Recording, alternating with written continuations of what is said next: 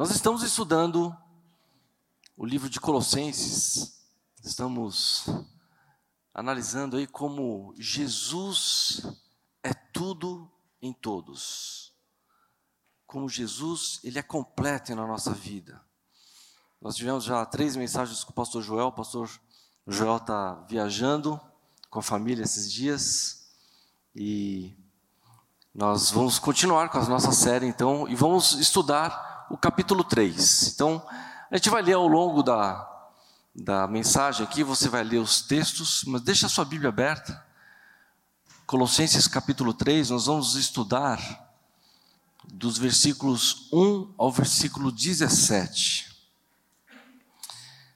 E logo de cara, quando você começa a ler o capítulo 3, você já vai ver uma palavrinha lá importante, que é a palavra portanto.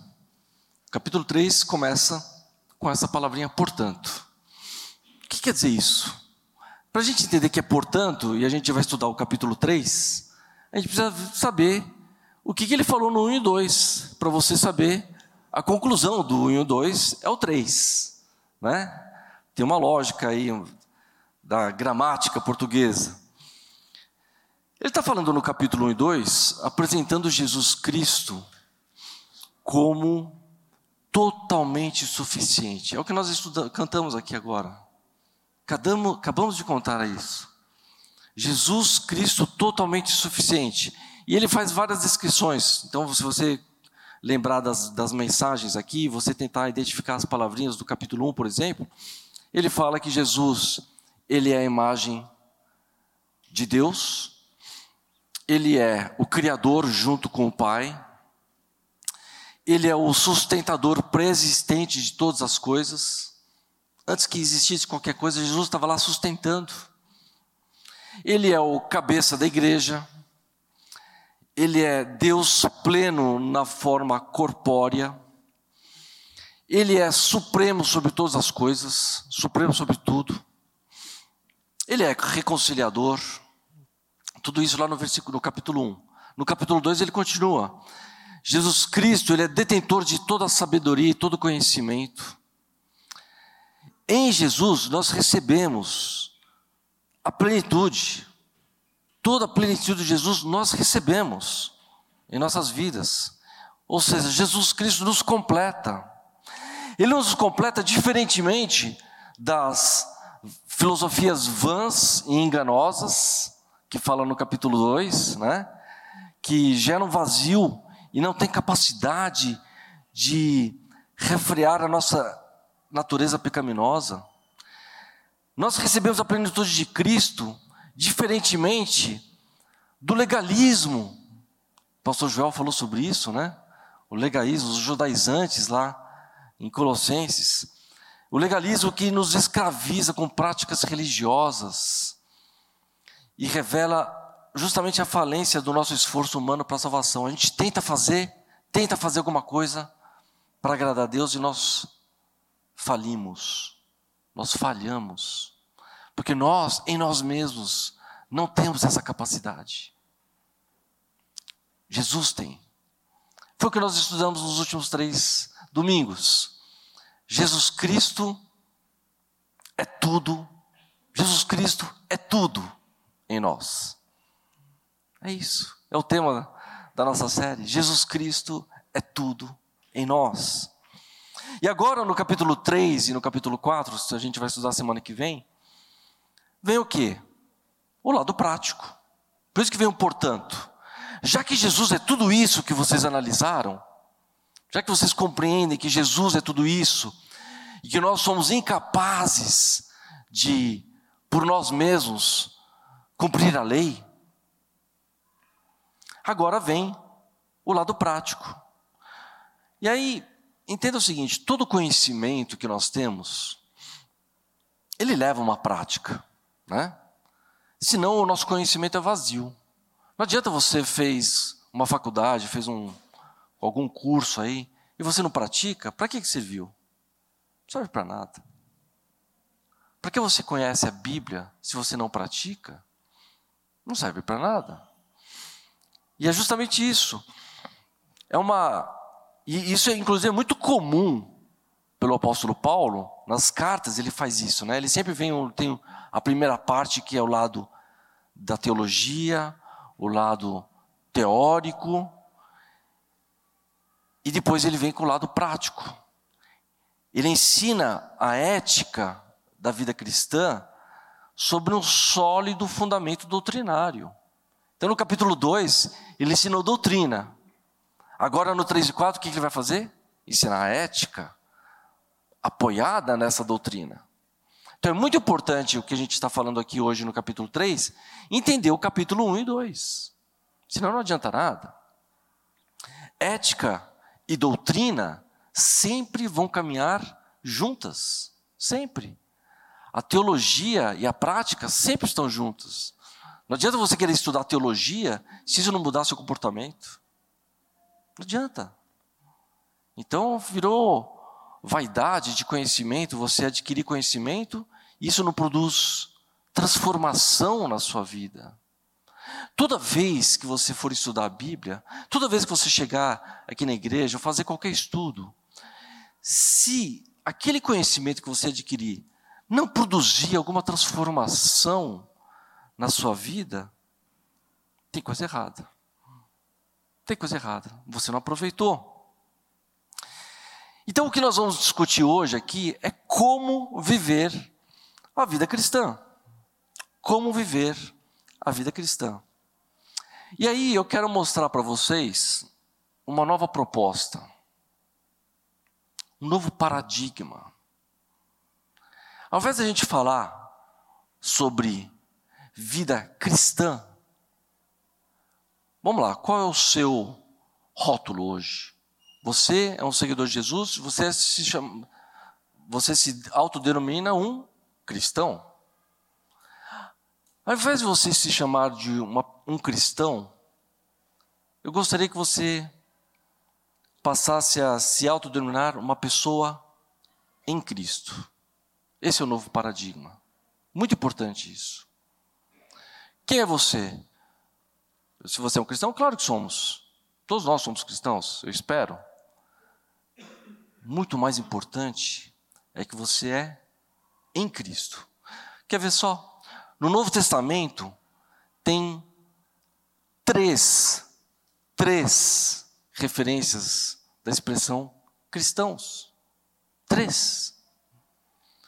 Agora, não tem uma, uma é, unanimidade sobre quantas vezes aparece a expressão em Cristo, tem gente que já fala que são 150, 160, até 180 vezes.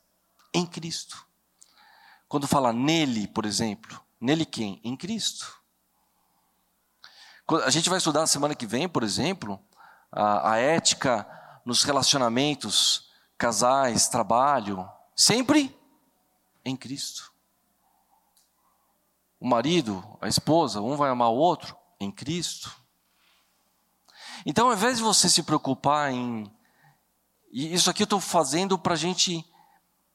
para facilitar a nossa compreensão da nossa situação.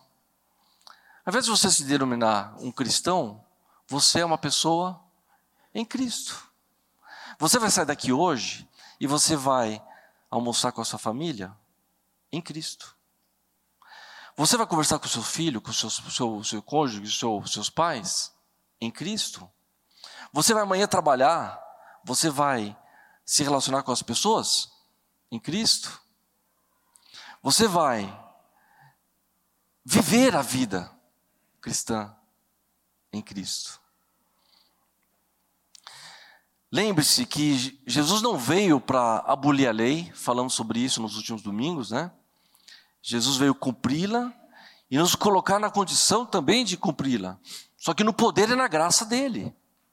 Ele nos dá poder e Ele que nos dá a graça para a gente poder fazer a, vontade de Deus, que é a lei.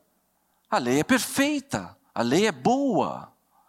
A lei revela justamente a nossa, o nosso fracasso, porque a gente não consegue cumpri-la. Só que se você está em Cristo, você passa a ter condições.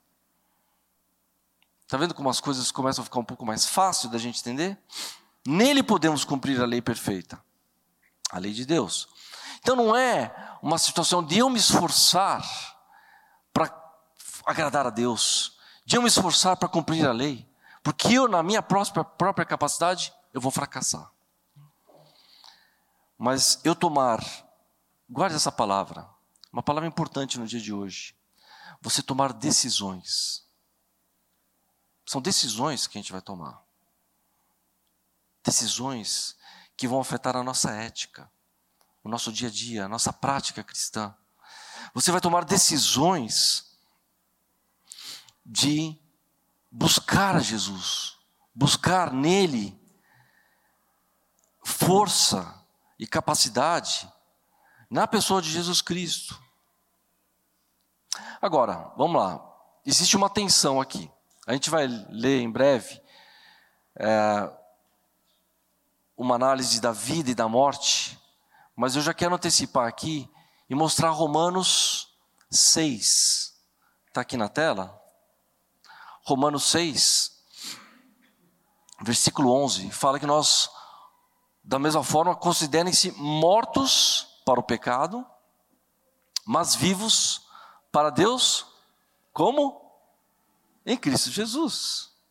Então, de fato, nós morremos para o pecado em Cristo Jesus, então nós temos condições de dizer não ao pecado, certo? Sim e não, porque eu hoje de manhã já pequei e daqui cinco minutos vou pecar de novo, né? Por quê? Romanos 7,15, Paulo fala sobre essa tensão. Não entendo o que faço, pois não faço o que desejo, mas o que odeio. Por quê? Porque existe uma tensão constante da minha natureza pecaminosa, querer fazer o mal, querer desagradar a Deus, Deus ser egoísta.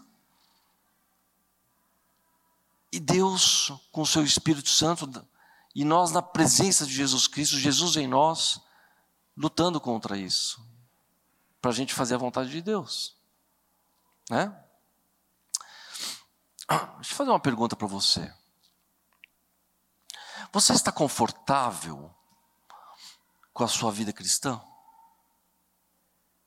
A prática cristã?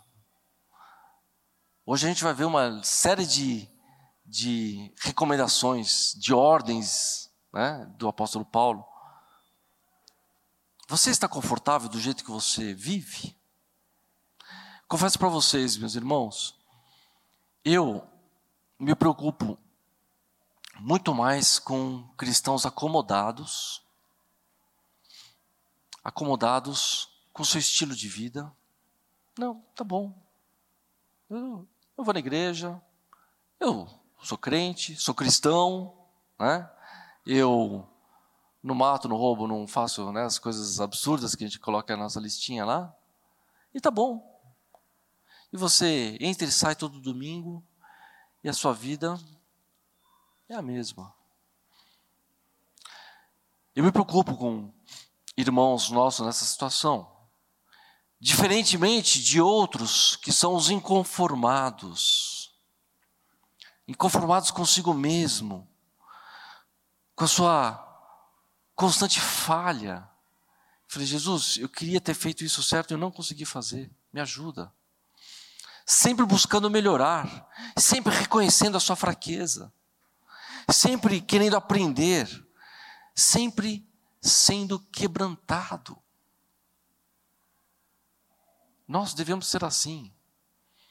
No momento que nós ouvimos a palavra de Deus, aquilo lá tem que bater de frente em nós e tem que nos incomodar. E a gente fala assim: o que, que eu, eu, eu preciso mudar? Porque eu sou fraco e insuficiente e preciso da graça e do poder de Deus, de Jesus Cristo. Então, nós vamos analisar aqui, rapidamente, como viver em Cristo. E esse primeiro quadro que tem aqui, pedi para colocar, e a gente já vai ler o texto, mas existe duas situações aqui, duas ideias diferentes que Paulo coloca sobre a nossa situação em Cristo. A primeira, ele vai falar que nós morremos para o pecado, nós já vamos ler o texto, e nós ressuscitamos em Cristo. Tá? Morremos para o pecado, ressuscitamos para Cristo. Isso daí significa a nossa situação. E aqui o, verbo que Paulo vai usar, ele está no indicativo. Ele está falando, você é assim, tá? Só para sua informação, você que entregou sua vida a Jesus, você é. Você morreu para o pecado. Você já ressuscitou em Cristo Jesus.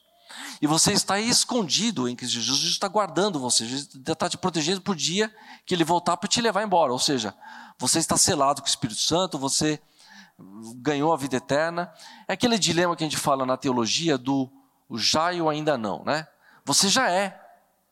Você já é uma pessoa nasceu de novo, uma pessoa nova, uma nova natureza, né?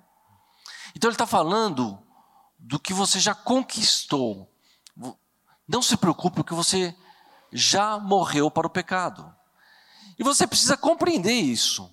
Porque às vezes você está lutando com o pecado na sua vida e você acha que eu não, eu não consigo controlar isso. Não, meu querido, você já morreu para o pecado. Você já ressuscitou, você já é uma nova pessoa. Não se preocupe. Eu estou só te contando uma coisa que você precisa saber sobre você mesmo que talvez você não, não tenha percebido. Você já é uma nova pessoa. E ele, a segunda parte é que são as ordens, as ordens que ele dá. Uma vez que você é morto para o pecado e você ressuscitou em Cristo Jesus, então agora eu vou te dar algumas ordens. E aí ele não está mais no indicativo, simplesmente informando a gente. Ele está dando, está no imperativo, né? Quem está no gosta de gramática, está dando uma ordem, ou seja, obedeça.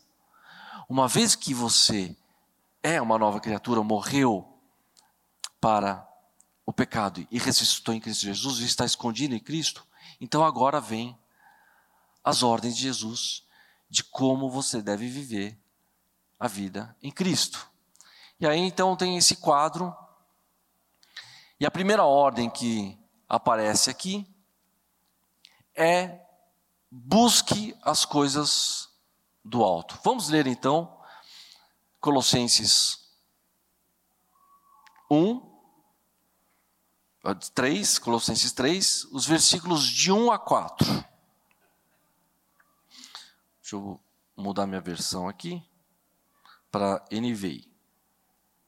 Eu estou gostando muito da versão NVT, viu, irmãos? Eu acho, eu acho muito interessante vocês é, começarem a variar um pouco. Eu sei que tem gente que está acostumado com as versões antigas, né? Mas a língua portuguesa ela sofre com o tempo variações e toda a crítica textual, que é a análise dos textos bíblicos, ela também é, vai vamos aprendendo coisas. A arqueologia vai descobrindo coisas, né? Então a NVT, nova versão transformadora, excelente também. Então a NVI diz assim: Portanto, ó, o portanto aqui, né? Já que vocês ressuscitaram em Cristo, aí vem a ordem. Procurem as coisas que são do alto, onde Cristo está sentado à direita de Deus. Mantenha o pensamento nas coisas do alto e não nas coisas terrenas. Pois vocês morreram e agora a sua vida está escondida em Cristo, com Cristo em Deus.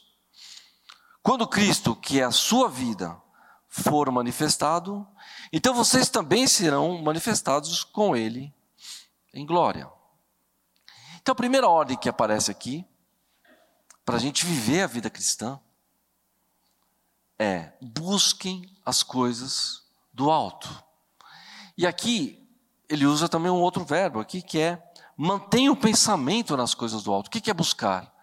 É você ter uma disciplina de pensamento em direcioná-lo para as coisas de Deus. Lutero já falava sobre isso, né? Você não consegue controlar os seus pensamentos totalmente, mas você consegue. Então, por exemplo, você não consegue fazer, é, evitar que um passarinho pouse na sua cabeça, mas você consegue evitar que ele faça o um ninho. Então, virão pensamentos ruins? Virão, claro. Mas você tem a capacidade dada por Deus para você falar: não, não quero esse pensamento. Não é de Deus. E rejeitá-lo. E você direcionar em obediência e com a capacidade de Jesus Cristo, e você buscar as coisas do alto. Agora, o que quer dizer buscar as coisas do alto? É, eu abandonar então esse mundo e só pensar nas coisas da vida eterna? Não. Mas é uma questão de prioridades. Né? Você está vivendo uma vida que você só pensa em o aqui, o agora, ganhar dinheiro, constituir, ganhar bens, constituir família, é, ter sucesso na vida. Tem nada de errado com isso daí. Nada de errado. Nada de errado. Só que quais são as prioridades na sua vida? Você gasta o seu dinheiro para sustentar sua família, os seus negócios, absolutamente correto. Mas as prioridades é o reino de Deus ou é você? Mateus 6,33 já fala, Jesus já fala no Sermão do Monte. Busque o reino de Deus e a sua justiça, e essas coisas, quer se preocupar com o que comer, com o que vestir, Deus cuida de você. Deus é o Deus provedor. Então, busque as coisas do alto. E Pedro fala: por que fazer isso? Porque nós somos, não somos cidadãos aqui. Nossa pátria está lá em cima. Eu, eu sou um forasteiro aqui. Eu estou provisoriamente. E não adianta você querer comparar o tempo que você vai gastar na terra com o tempo que você vai gastar na eternidade. É, é absurdamente incomparável. Ele está falando, por que você entende que Cristo morreu por você, e você morreu com Ele, e agora você ressuscitou com Ele? Então agora, os seus pensamentos, priorize as coisas de Deus. Isso muda muito a nossa maneira de agir. Muda muito. Quando a gente vai, às vezes, brigar por uma coisa que a gente está tendo prejuízo, alguém fez alguma coisa contra a gente, quando você começa a pensar, peraí, que significa eu buscar as coisas do alto aqui? Eu ganhar essa pessoa para Jesus? E ser sal e luz? Influenciá-la para que ela siga Jesus também? Nossa, a nossa ética muda no momento que a gente começa a buscar as coisas do alto.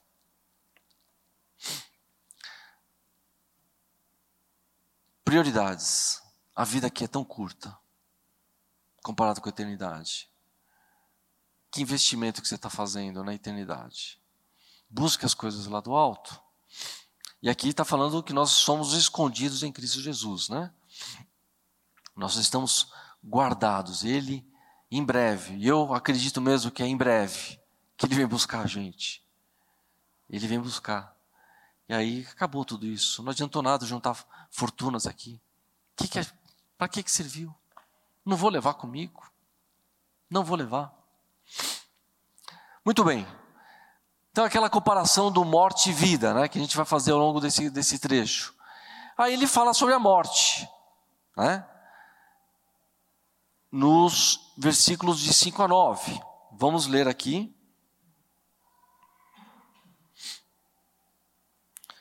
Versículo 5. Assim,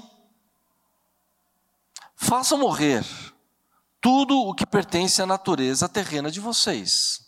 Aí ele vem com uma listinha: imoralidade sexual, impureza, paixão, desejos maus e a ganância, que é a idolatria. É por causa dessas coisas que vem a ira de Deus, sobre os quais vivem, sobre os que vivem na desobediência, as quais vocês praticaram no passado quando estavam, quando costumavam viver nelas.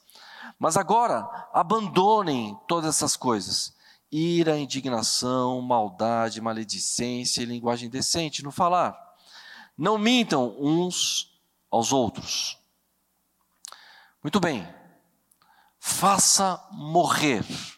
Imperativo. Abandone. Imperativo. É uma ordem que é dada para nós. Faça morrer essa natureza terrena. E aqui, basicamente, a gente pode dividir em três categorias que essa natureza terrena tem a tendência de nos conquistar. A primeira delas é uma sexualidade distorcida. E aqui ele usa a expressão imoralidade sexual, impureza, paixão e desejos maus. A gente está falando aqui de quem vai dominar a sua vida: se é Jesus ou se é essa natureza. E um dos principais poderes de influência sobre o ser humano é o sexo, são as paixões sexuais. E ele está falando: não deixe que isso te domine. Agora, Guilherme, tá bom, puxa vida, eu tenho, eu tenho dificuldade com isso. Como é que eu faço? Em Cristo, em Cristo, você consegue dizer não. Em Cristo, você vai reconhecer que aquilo lá não faz bem para você. E você vai ter a capacidade, a graça e o poder dele atuando na sua mente. E os seus pensamentos sendo levados cativos lá para o alto. Você vai ter capacidade de dizer: não, não quero. Não, isso não me faz bem. Não, isso desagrada a Deus. Clame a Ele. Está com dificuldade? Clame, Jesus, me socorra. E, gente, se você está nele, claro que ele te dá capacidade. Claro, é a transformação da mente. Ele atua em nós. Ele faz o querer e o realizar conforme sua boa vontade. Ele é que transforma a nossa mente.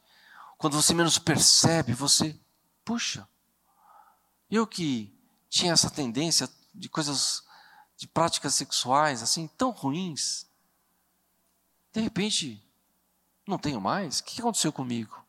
É porque você está em Cristo. E Ele agora está agindo na sua mente, no seu coração. Então ele fala sobre a sexualidade distorcida, ele fala sobre ganância, que é uma idolatria, né? No versículo final do versículo 5, ganância. O que é ganância? É um amor, é um desejo desenfreado pelo dinheiro. Você tem bastante? Tem, mas eu quero mais. O que eu tenho não é suficiente, eu quero mais. Jesus falou: cuidado, você só pode servir um dos senhores, ou a Jesus, ou a Deus, ou ao dinheiro, porque o dinheiro ele quer te dominar, assim como o sexo. Cuidado, queridos irmãos. Cuidado como você lida com as riquezas desse mundo.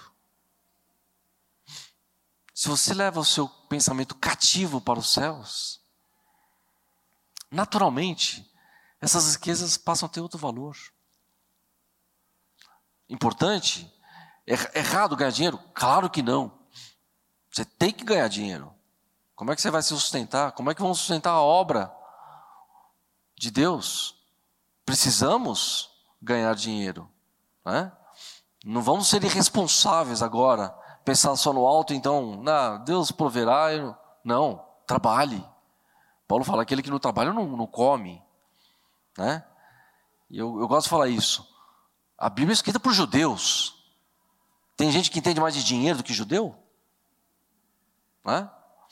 Então, essa ética do dinheiro, ele falou: cuidado com a ganância. Largue, largue a ganância. Tome uma decisão.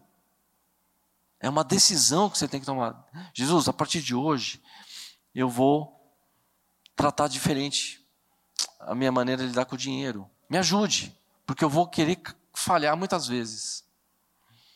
Eu vou querer muitas vezes trocar meu carro. Por quê? Porque eu quero o melhor. Porque o, o meu carrão já não é suficiente.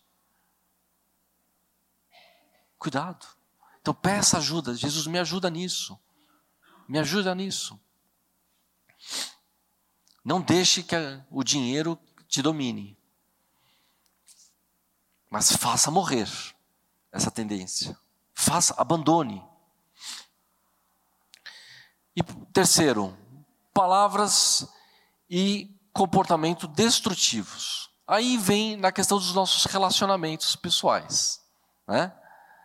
Três áreas diferentes: o sexo, o dinheiro e poderia dizer assim, o poder sobre as pessoas.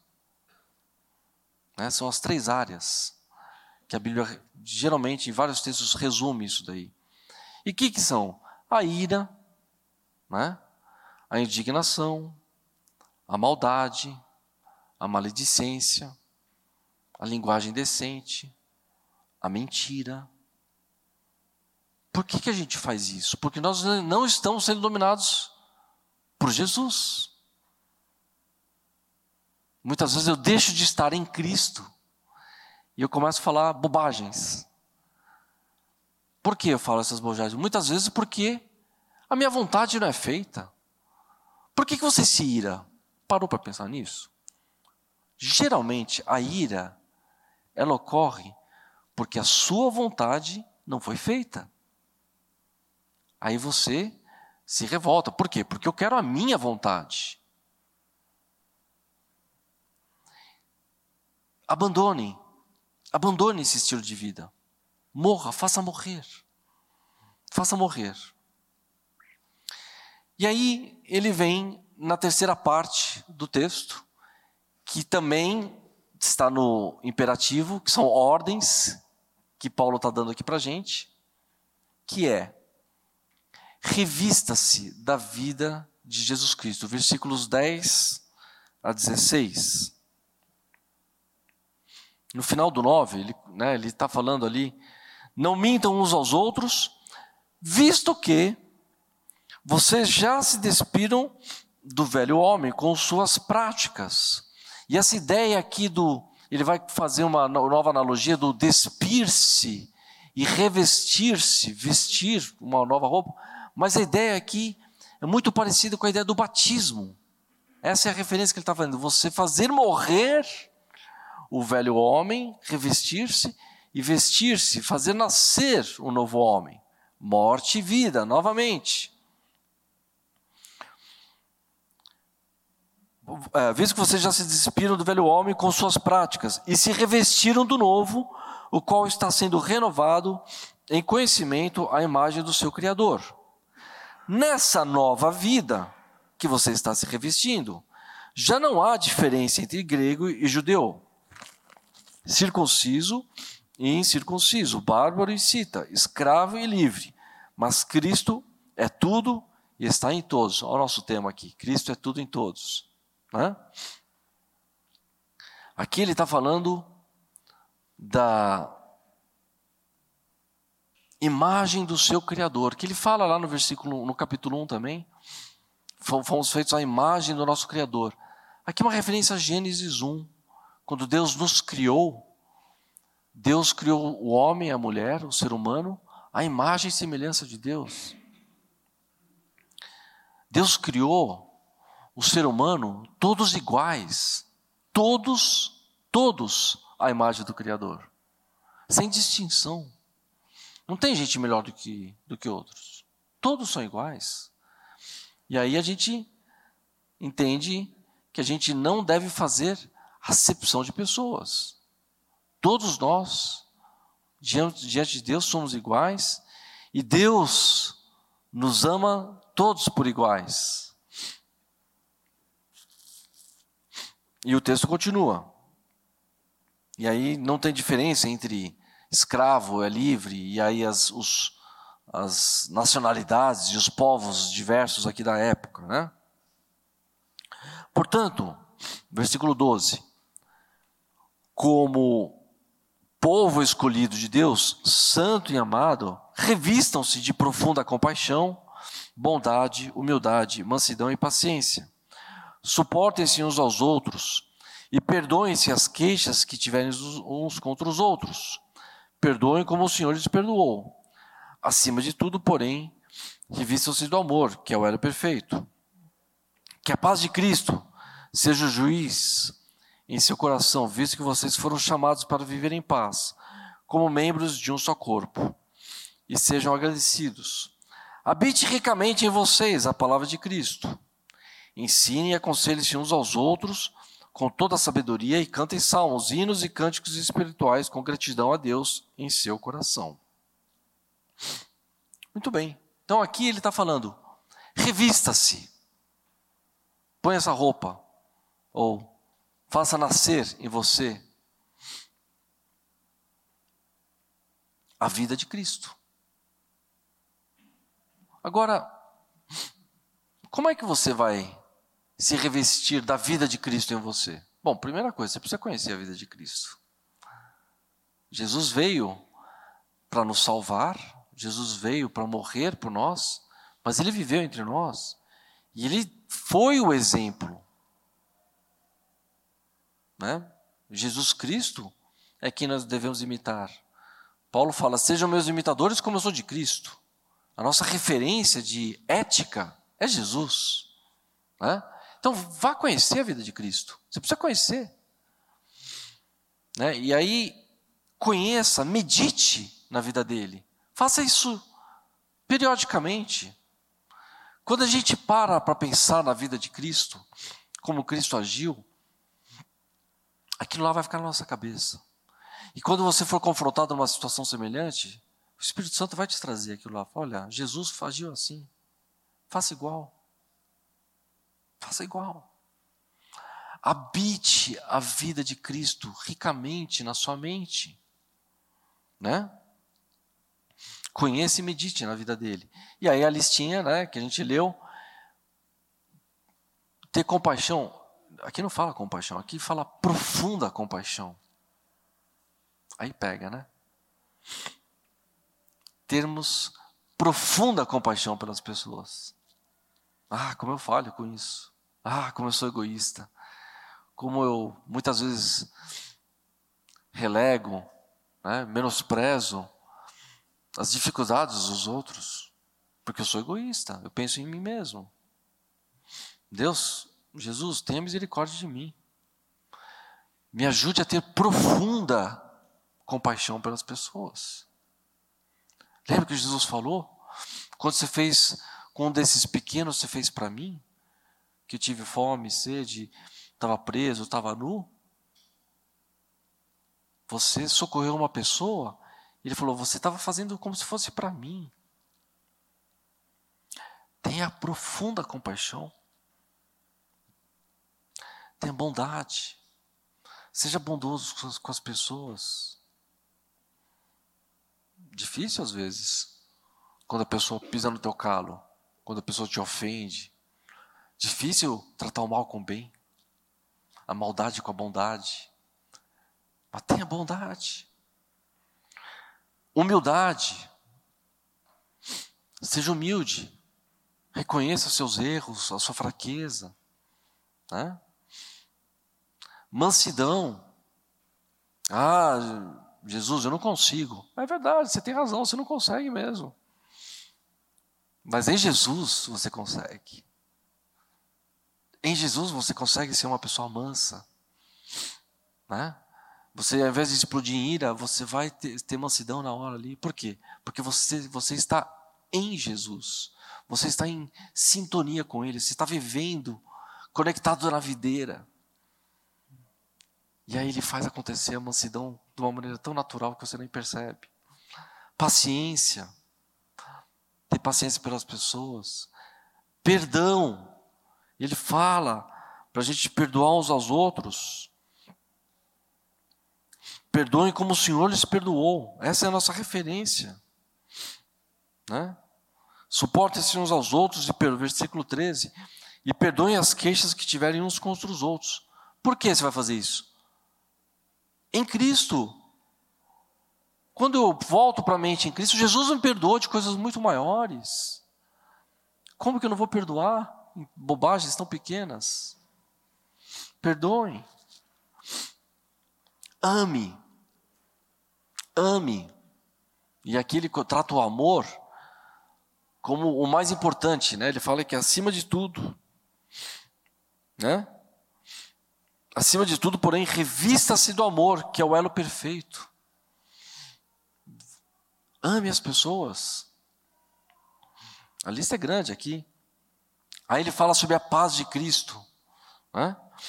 Habite, uh, que a paz de Cristo seja o juiz em seu, seu coração. A sua referência de como você vai agir é a paz de Cristo. Agora, Jesus, ele pacificou muitas vezes. Vieram os fariseus legalistas querendo é, condenar aquela mulher adúltera.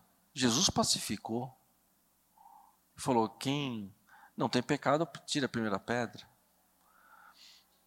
Jesus pacificou quando quiseram confrontá-lo sobre pagar impostos a Roma. Ele falou assim: dá a César o que é de César, dá a Deus o que é de Deus. Ele pacificou. Você vai agir na sua vida para pacificar a paz de Jesus. Porque às vezes também Jesus não pacificou. Ele falou assim: olha, eu vim para fazer divisão entre pai e filho. Vai acontecer. Né? Porque servir a Deus é muito mais importante do que servir ao próximo. Ainda mais quando ele confronta a Deus. Mas, sempre que você tiver um dilema, assim, o que, que Jesus fez para pacificar isso aqui? O que, que eu posso fazer? Que isso seja o seu guia nas suas decisões, nas suas ações. Ele fala sobre gratidão.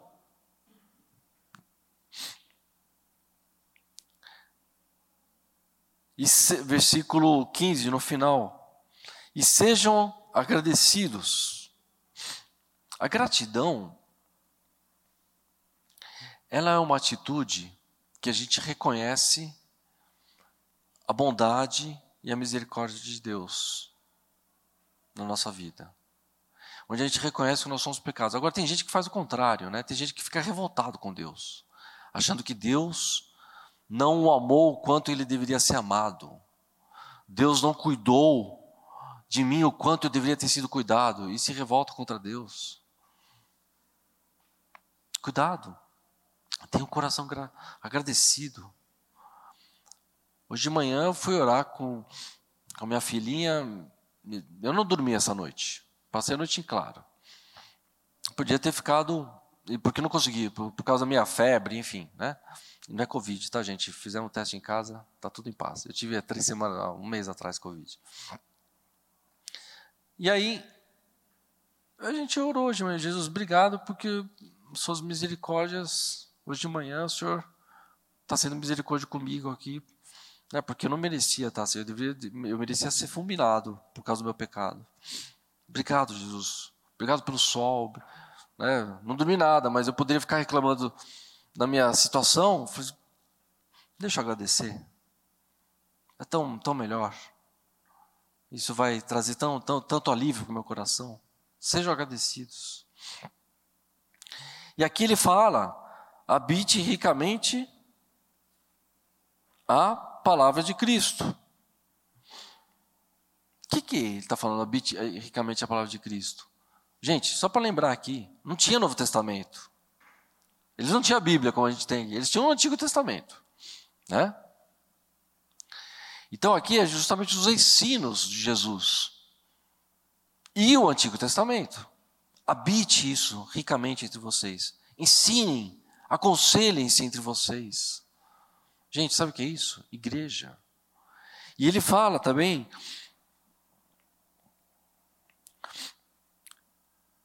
com toda a sabedoria e cantem salmos, hinos e cânticos espirituais, com gratidão a Deus em seu coração. Concordo com a Thaís, é tão, tão, tão bom quando a gente chega aqui, a gente vê os irmãos, é tão bom cantar. A, gente, a igreja precisa fazer isso, precisa cantar. Obediência. A palavra de Deus fala: cantem. Cantem juntos. Louvem a Deus. Estudem a palavra juntos. Medite na palavra de Jesus. Habite isso ricamente entre vocês. Tenha bastante disso, né? Tenha bastante. Resumindo, ele, ele conclui esse trecho de uma maneira fantástica, o apóstolo Paulo. E ele termina assim, com o versículo 17, veja na sua Bíblia. Pega essa, essa lista toda que a gente fez, e é um teste agora para você ver se ela se aplica ou não. Que é, tudo que vocês fizerem, seja em palavra ou em ação, façam no, em nome do Senhor Jesus. Façam em Jesus. Em Jesus. Dando por meio dele, graças a Deus Pai. O filtro, será que a minha ética, a minha prática de vida cristã, ela condiz? Ela faz sentido? Faça tudo em nome do Senhor Jesus. Sabe o que significa fazer em nome de Jesus? Faça como se fosse Jesus fazendo. É isso. Ó, eu vim aqui em nome do pastor Joel, por exemplo. Ele não pôde vir, ele pediu para vir aqui no nome dele e falar alguma coisa aqui para vocês. Eu estou representando. Quando você está falando em nome de alguém, você está representando aquela pessoa. Faça tudo representando Jesus. Em resumo, a vida cristã, a ética, a prática da vida cristã, é isso, você fazer como se fosse Jesus fazendo. Afinal de contas, nós somos como igreja o quê? O corpo de Cristo. Nós somos o próprio Cristo aqui, o corpo dele agindo. Ele é o cabeça e nós estamos aqui agindo. Por isso, por isso meus queridos, reconheça a situação que você se encontra. Totalmente incapaz de cumprir a lei que é boa, que é agradável, a vontade de Deus. Mas você, em Cristo, você consegue. Viva essa vida em Cristo, conectado a Ele, em comunhão com Ele. Caminhe com Ele, diariamente, o tempo todo. Pense, deixe que Ele domine os seus pensamentos. Permita que Ele domine os seus pensamentos. Gaste tempo, leitura, meditação em Cristo, com Cristo. Obedeça às suas ordens. Tudo aqui, essa lista toda que a gente fez, está tudo no imperativo. São ordens para nós. Não é agora eu vou obedecer e, e a prática da obediência sem Jesus vira legalismo. Você está obedecendo para tentar conseguir alguma, algum benefício de Deus. Não. Você obedece porque Ele é o teu Senhor. Ele é o dono da sua vida, Ele comprou a sua vida. E Ele vai te dar a capacidade para você viver essa vida. Por isso, agarre-se na graça e no poder de Jesus Cristo. Eu vou pedir para colocar aquela lista. Nós vamos já concluindo, chamar a equipe de louvor aqui. Eu quero que você pense em um, dois, três ou mais itens aqui dessa lista que você fala, Jesus, preciso de ajuda. Jesus,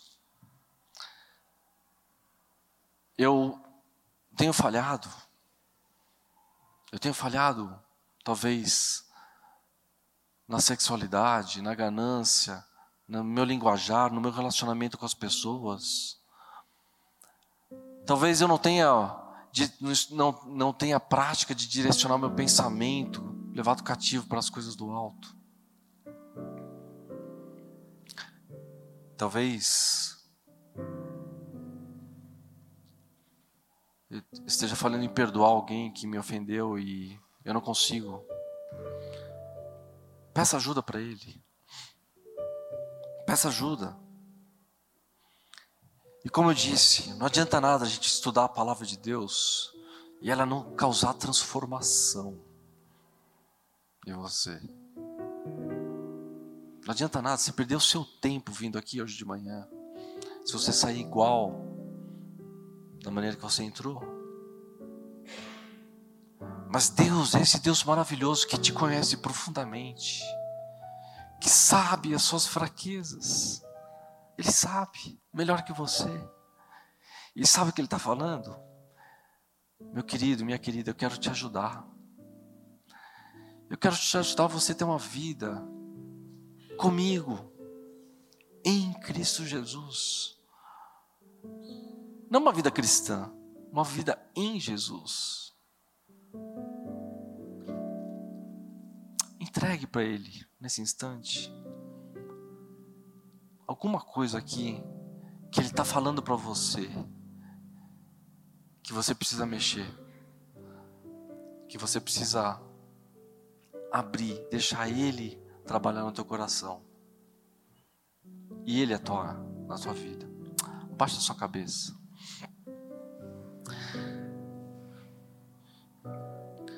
Jesus, que maravilhoso podemos descansar no teu poder e na tua graça para nos ajudar a viver de modo que te agrade.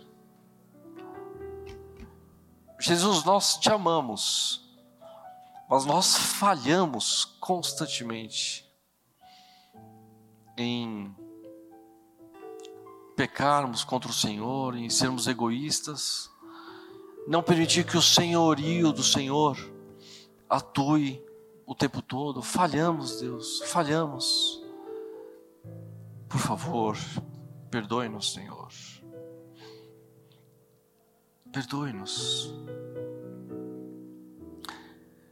Jesus, que essas ordens que o Senhor deu aqui, essa lista aqui, que o Senhor atue em nosso coração, hoje à tarde, que a gente medite, que a gente pense, que o Senhor fale conosco, o próprio Senhor fale em nossos corações, o Senhor revele aquilo que a gente precisa mudar e que o Senhor nos dê as condições da gente abandonar, fazer morrer essas práticas e nos revestirmos da tua vida em nossas vidas. Ajude-nos, Senhor. Esse é o nosso pedido. E nós fazemos isso no teu nome, diante de Deus Pai. Amém.